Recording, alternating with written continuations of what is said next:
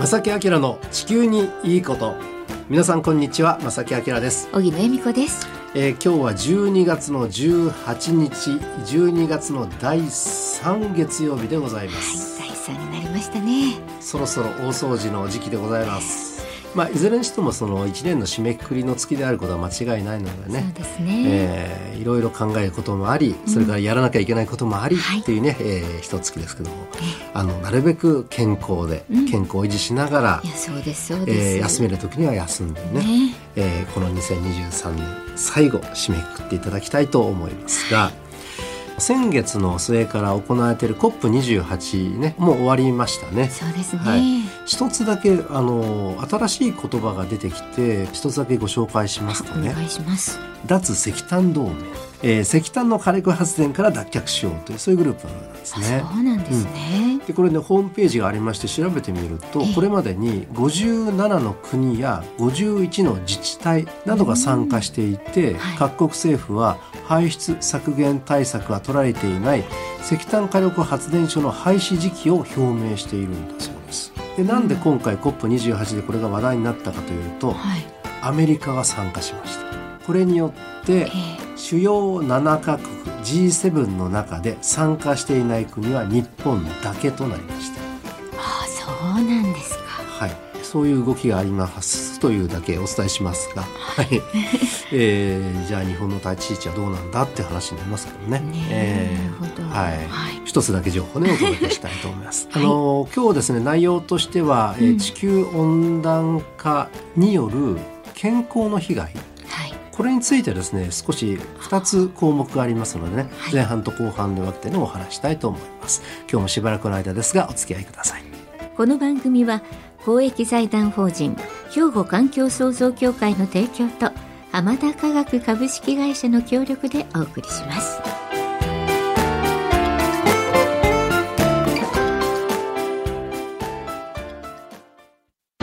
兵庫環境創造協会。2050年脱炭素社会の実現に向け兵庫カーボンニュートラルセンターとして環境と調和した未来を目指し脱炭素化への取り組みや自然環境の保全再生など皆様と共に進めています。環境適合型社会の実現を目指して兵庫環境創造協会。お父さん何してるえ店で使ってた揚げ油捨ててるけど。んもったいな油ってリサイクルしてハンドソープにできるねんで。油がハンドソープに？浜田科学ってとこに頼んで回収に来てもらい SDGs や。使用済みの天ぷら油をリサイクルで再び資源に。えさて先日も少しお話ししたんですけれども、あの地球温暖化の話ですが、地球の平均気温の上昇を産業革命前の1.5度になんとか止めましょう、これ世界的な共通目標。これはもう皆さんご存知と思いますが、で残念ながらですね最近国連環境計画がですね残念ながらこの1.5度は不可能だろうと。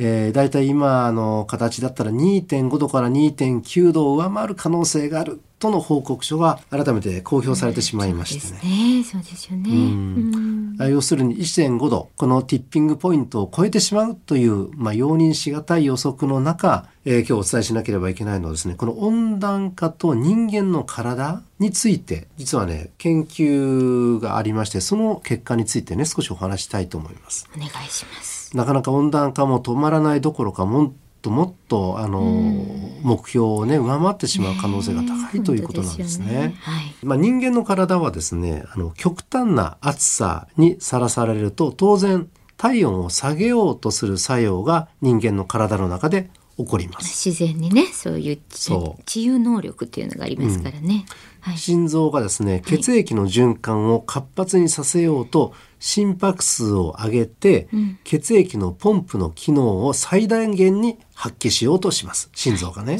その結果私たちはより多く汗をかいてその汗が蒸発すると皮膚表面の下の血液が冷えて体温を下げるのに役立つと、これも人間のまあ反応これでもその生命を維持するというね大きなあの反応ですよね。はい。その中で熱中症になってしまうということはこの体を十分に冷やすことができなくなってしまってえー体内の機能がうまく働くなるということと同じことなんですね熱中症になるということね。ね、働かなくなりますよね。でこれ別の見方をすると、心臓をフルに回転させてるわけですからとなると心臓病のリスクが高い人々にとってはこれはかなり厳しい状況になります。なんか負担がかかりますよね。はいうん。えー特にその心臓疾患、えー循環器系の疾患のある方はリスクが上がるということなんですね。はい血圧が低すぎる場合またはより高い温度でえー心臓の鼓動が速すぎると、心臓発作脳卒中または心不全が続く可能性が高くなってしまうとちょっということなんですね。命に関わるようなね、もう、うん。はい、ことになりかねない。で今日これお伝えするのはアメリカの研究なんですけれどもこの新しい研究によりますと今後数十年にわたる気候変動の結果としてこれらの死亡者数ですね心臓疾患の。ええ毎年233%増加する可能性があると予測していえ、ます。233ですか、そうなんですね。相当上がっちゃうっていうことですよね。うんでこれ日本の研究結果ではなくてこれアメリカなんですけれども、ええでアメリカってあのいろんな人種がの方が住んでいらっしゃいますよね。でこの研究によりますとアメリカに住んでいるヒスパニック系でない黒人成人、黒人の成人の方はね。白人の成人よりも熱中症関連で命を落とす可能性4倍以上増加すると予測されてるんですよ。それは何かあるんですね？うん、そう何かある。これはちょっとねなかなかそのわからないというかね、あの調べきれなかったんですけれども、となるともちろん高齢者は当然若い方に比べて死亡者数が大幅に増加すると、ね。これも当然予測されてるわけなんですね。でこれよく考えるとその人種による温暖化の影響それから高齢者それから若い方年齢の差による温暖化の影響だいぶ違って出てくるわけですね。そうなんですでね。これは明らかに気候正義という考えに反しております。正義って正義の味方の正義ね。正義。気候変動の気候に正義の味方の正義で気候正義。はい。まあ、クライメートジャスティスっていうんですけども、はい。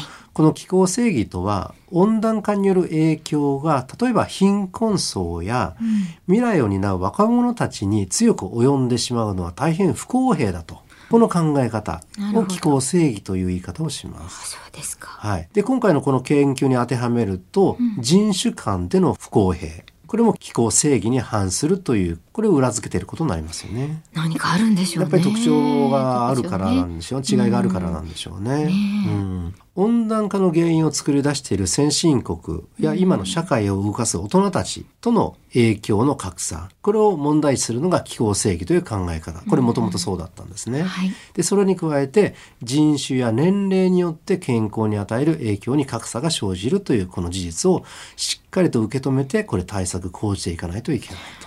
なるほど。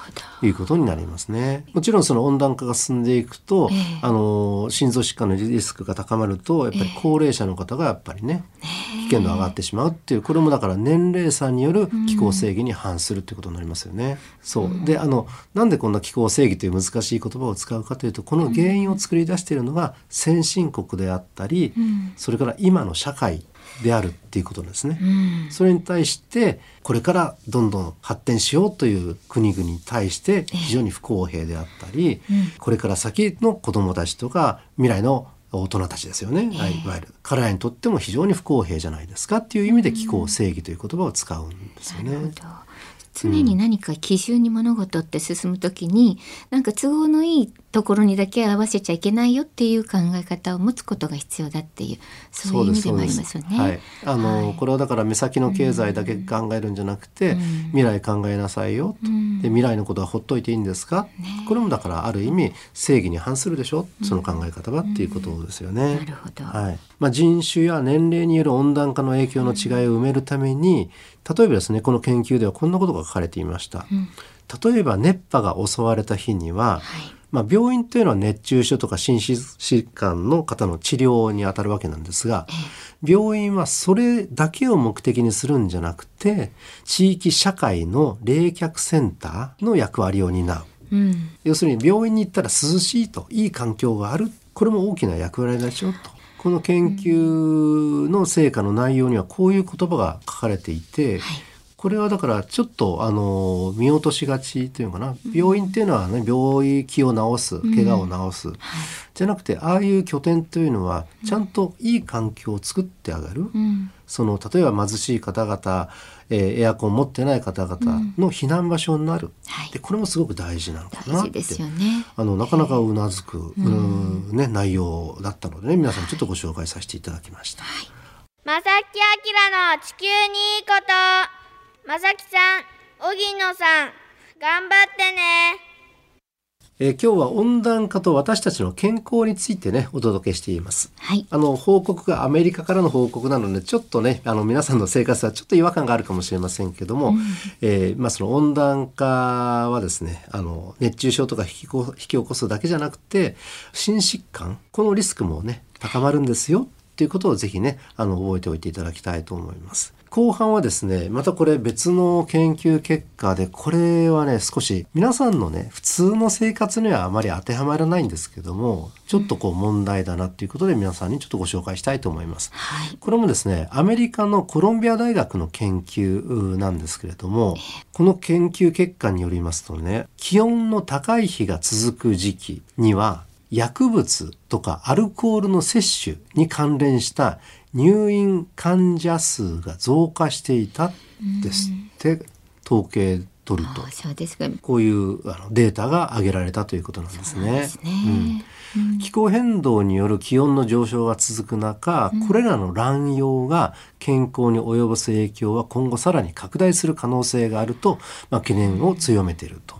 いうような報告の中身なんですね。はいでこのアメリカのですね医療系雑誌で過去およそ20年間にニューヨーク州内の病院を受診したアルコール使用障害と薬物使用障害の患者に関するデータこれと受診日の気温と湿度について分析した結果、これ合わせた形で掲載されてるんですね。はい。研究チームはですね、はい記録がある中で気温が最も低かった日と比較的気温が高かった日のデータを比べています。この結果ですね、比較的気温が高かった日は最低気温の日と比べてアルコール使用障害に関連した入院患者の数が24.6%多くなっていたという結果になってるんですね。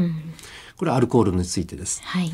でまたですね、まあ、鎮痛薬オピオイドっていう名前なんですね、鎮痛薬、はい。それからコカイン。うん。大麻鎮静剤などによる物質使用障害についても同様に比較したところ入院患者数は最低気温の日より38.8%増えましたと。で目立ったのはコカインの乱用による入院で37.6%多くなっていたというまあ結果になってるんですね。ねこれはちょっと、うん。まあ、こういう薬物というのはあまり生活にはないもので、はいあの身近にもまあない方がほとんどえー、特にね日本なんかでは、だからそれは日本にとってのすごくいい社会であることは間違いないんですが、まあアメリカの場合って結構ね身近にあったりするようなんですうね。んなるほどね。でこういう薬物を摂取してしまう方が暑い。日は特に増えるという結果になっているんですね。このあの薬物についてこういう薬物については、まあ、患者の年齢とか性別とかそれから社会的な脆弱性、えーそれから住んでる場所とか、うん、いろんな要因でその薬物に手を染めやすい境遇だったりそうでなかったりしますよね。環境が影響しますよね。はいでいろんな影響があるんだけどもそれらを全部考慮したとしても、まあ、これらの結果には、えーどんな境遇であっても一貫性が見られたと。うんでここがやっぱりめちゃめちゃ大事なところなんですええそうね,、ですよね。だからこれは日本でも当てはまるんじゃないですかっていう話なんですね。ると思います。でもう一つこのニューヨーク市内よりもそれ以外の地域の方が変化の幅が大きくなっていたと。だから暑くなると余計あの薬物またはアルコールに手を染める、えーアルコールに手が伸びる、うん、そういう方が増えてしまっていると。都市部以外でということですね。あなんでしょうね。やっぱりこう暑くなるとむしゃくしゃしたりとか。いやありますよね。それは。イライラしたり、うん。いつもは別にそんなにイライラしないんだけど例えば車を運転してても暑かったらちょっとイライラしたりとかね,、でそういう時にあの、薬物にね、うん。手が伸びてしまうとかいうのもあるかもしれないですよね。ね。え。まあ、絶対ね認めたくないですけれども、うん。あのそういう気持ちはわかりますよねそうそう。あのそういうなのかなって想像はできますよね。うん。ねでねもう一つこの研究結果を見るときに注意しなければいけないのが、この病院によるデータというのはですね実は亡くなった人の人数は含まれていないんですね。ああそうですかだから特に温暖化が顕著に現れた時、極端に気温が上がった時当然これで亡くなられる方も増えてしまうのでこの時のデータって過小評価されてる可能性があるということなんです。もっともっと割合多くなってるかもしれないということなんですね。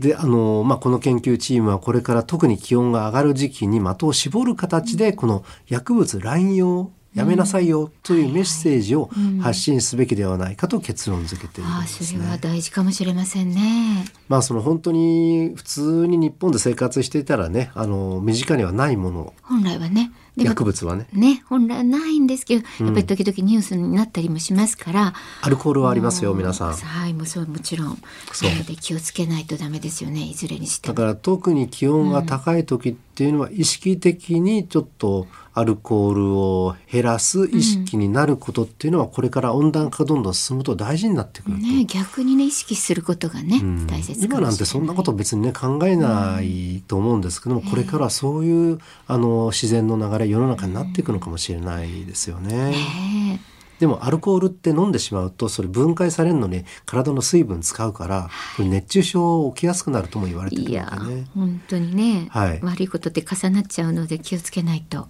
うん、命に関わりますからね。特にね今アメリカのねあの研究結果ですけどアメリカって本当に薬物の乱用がかなり深刻になってるんでです。でたまにあの動画にも上がっていてねあそうですか。ある街の一角がちょっと言い方良くないけどゾンビが歩いてるみたいなえその町が？人がたくさん歩いてるみたいな動画があったりするんあですよ。そうですか。真実はわからないですん。でもそういう動画があったりしてるので、そのあちこちでたくさん出たりしてるので、そうですか。かなり深刻なのかなあ結構連鎖しちゃったりしますもんね。かもしれないですうねん地。域によってで、あの最近は例えば某大学のね、某クラブが大麻とかね、そうですねそういうニュースになったりしてますでしょ。だから方向はいい方向には向かってないっていうのはこれで皆さんもねお分かりかと思うので。いろんな意味でね世界中ねそんな、はい。本当にいろいろこう流通も発展してますからあのアメリカだけのことではないと思いますしね。そうそう、あの興味本位でもちろん手を出してはいけないし、そうそう。なおかつこれから温暖化が進むともっともっと健康へのリスクが高まってしまいますよ、はいというね、えー注意喚起も含めて今日お伝えしました。ねまあ温暖化の影響私たちへの影響って本当に多岐にわたるっていうのがねこれでお分かりいただけいただけるかと思いますけどもね。はい、今日は温暖化と健康についての話題をお届けしました。兵庫環境創造協会2050年脱炭素社会の実現に向け兵庫カーボンニュートラルセンターとして環境と調和した未来を目指し脱炭素化への取り組みや自然環境の保全再生など皆様と共に進めています。環境適合型社会の実現を目指して兵庫環境創造協会。お父さん何してるん？え店で使ってた揚げ油捨ててるけど。もったいな。油ってリサイクルしてハンドソープにできるねんで。油がハンドソープに？浜田科学ってとこに頼んで回収に来てもらい SDGs や。使用済みの天ぷら油をリサイクルで再び資源にえーさてここで皆さんからいただきましたねお便りをね紹介させてください、ねたくさんいただきましたありがとうございます、ありがとうございます。まさきさん、荻野さん、こんにちは。こんにちはといただきましたね。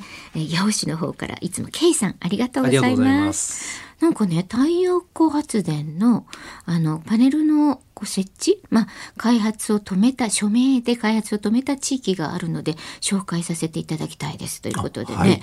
えー長野県は安曇野市、土合自然公園。まさきさんご存知ですか？いやー知らないです。はい、ね、ここですよって言って。うん、まあコロナ前はフェイスブックなどの投稿がきっかけで署名活動に参加することに、この K さんもしたそうなんですけれどもね、うん。お友達でね、数十人で署名を送ったそうなんですが、ん。森林破壊でね、太陽光パネルを大量に設置するため自然を守りたいと投稿し大阪八尾市から、えー数十人でえー署名を送りました。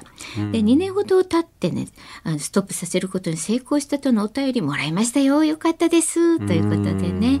うん。まあ本当にあのこの番組でもご紹介してますが本末転倒な取り組みっていうのはやっぱり考えていかないといけない、まあ、この方も疑問ですよねっていうメッセージをいただきました。そうですね、はい。あのよくこういう話で思うのはね、あのやっぱり太陽光パネルつけたいという、まあ、その意思がどっかであってね、えーまあ、それに対する反対運動が起きているわけなんです、起きてそれが実ったということなんですけども、はいですね。でももともとそのつけようっていうのはある意味なんでしょうかね。その目的があるわけですよね。